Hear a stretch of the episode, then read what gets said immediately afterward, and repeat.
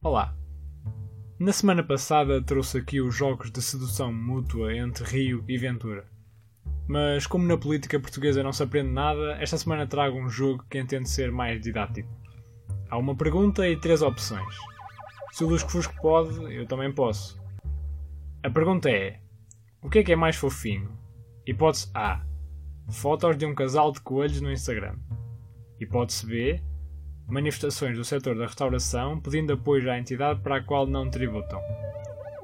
Ou hipótese C: uma empresa multimilionária a doar um montante irrisório a uma causa social em troca de publicidade grátis. Eu sei, todas as opções são fortíssimas e ficam a saber que existe mesmo uma conta de um casal de coelhos no Instagram.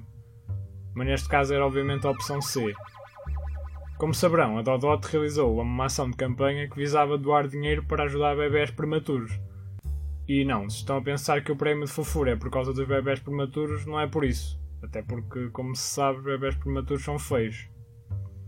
O sistema da campanha é um habitué e bastante apelativo. Uma partilha, 1 um euro para a instituição escolhida. A Dodó de Portugal tem 38 mil seguidores no Instagram. Logo, seria de esperar um resultado não menos que estrondoso, certo? Sim! No momento em que escrevo, a publicação conta com 1 milhão e meio de views.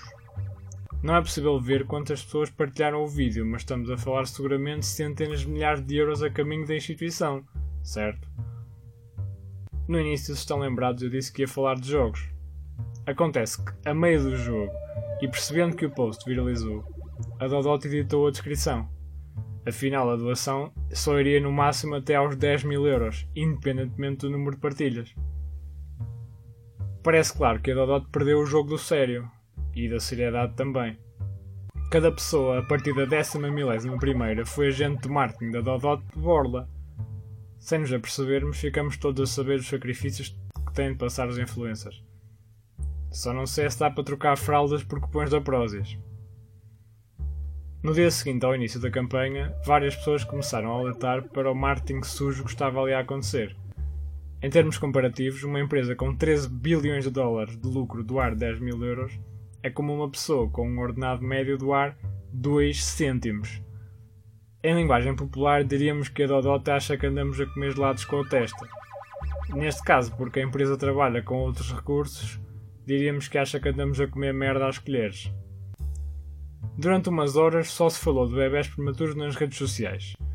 A meu ver, é muito importante alertar para a causa, até porque estamos a falar de bebés que podem desenvolver deficiências cognitivas no futuro, a julgar pelo número de partilhas, eu só não sabia que havia tantos.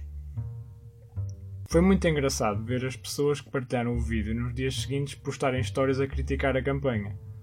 Estas pessoas mudaram de opinião mais rápido que um bebê muda de fralda. O que não surpreende. Ao que sei, a coluna vertebral dos bebés é bastante flexível. Fica a dúvida sobre o que será mais sólido: a integridade moral da Dodot ou a da opinião pública. Mas ficamos a saber uma coisa: para o departamento de marketing da Dodot, colocar seguidores a trabalhar para si é como limpar o cu a meninos.